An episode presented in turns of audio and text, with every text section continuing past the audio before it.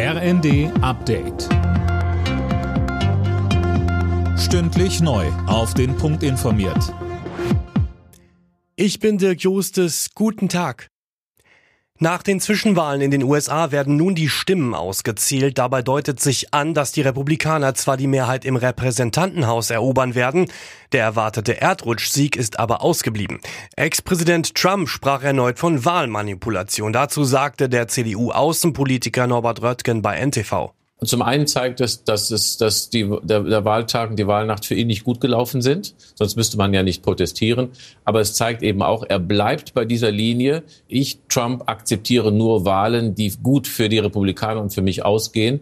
Und das macht eben die Demokratiefrage leider jetzt in den USA aus. Er hat mit dieser Sichtweise und Linie die Republikanische Partei vergiftet. Das muss man leider so sagen. Die sogenannten Wirtschaftsweisen legen heute ihren Jahresbericht vor. Darin enthalten sind Empfehlungen, was die Politik jetzt in der Krise tun sollte. Darunter eine vorübergehende Anhebung des Spitzensteuersatzes und eine Verlängerung der AKW-Laufzeiten. Im Kampf gegen den Klimawandel hat Bundeskanzler Scholz nochmal für einen internationalen Klimaclub geworben.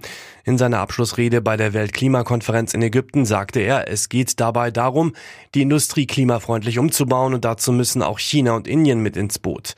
Deutschland will außerdem mit dafür sorgen, dass sich auch ärmere Länder Klimaschutz leisten können. Das Ziel sind 100 Milliarden Euro im Jahr. Deutschland wird bis 2025 6 Milliarden davon leisten. Und das ist dann tatsächlich unser großer Beitrag in dieser schwierigen Lage.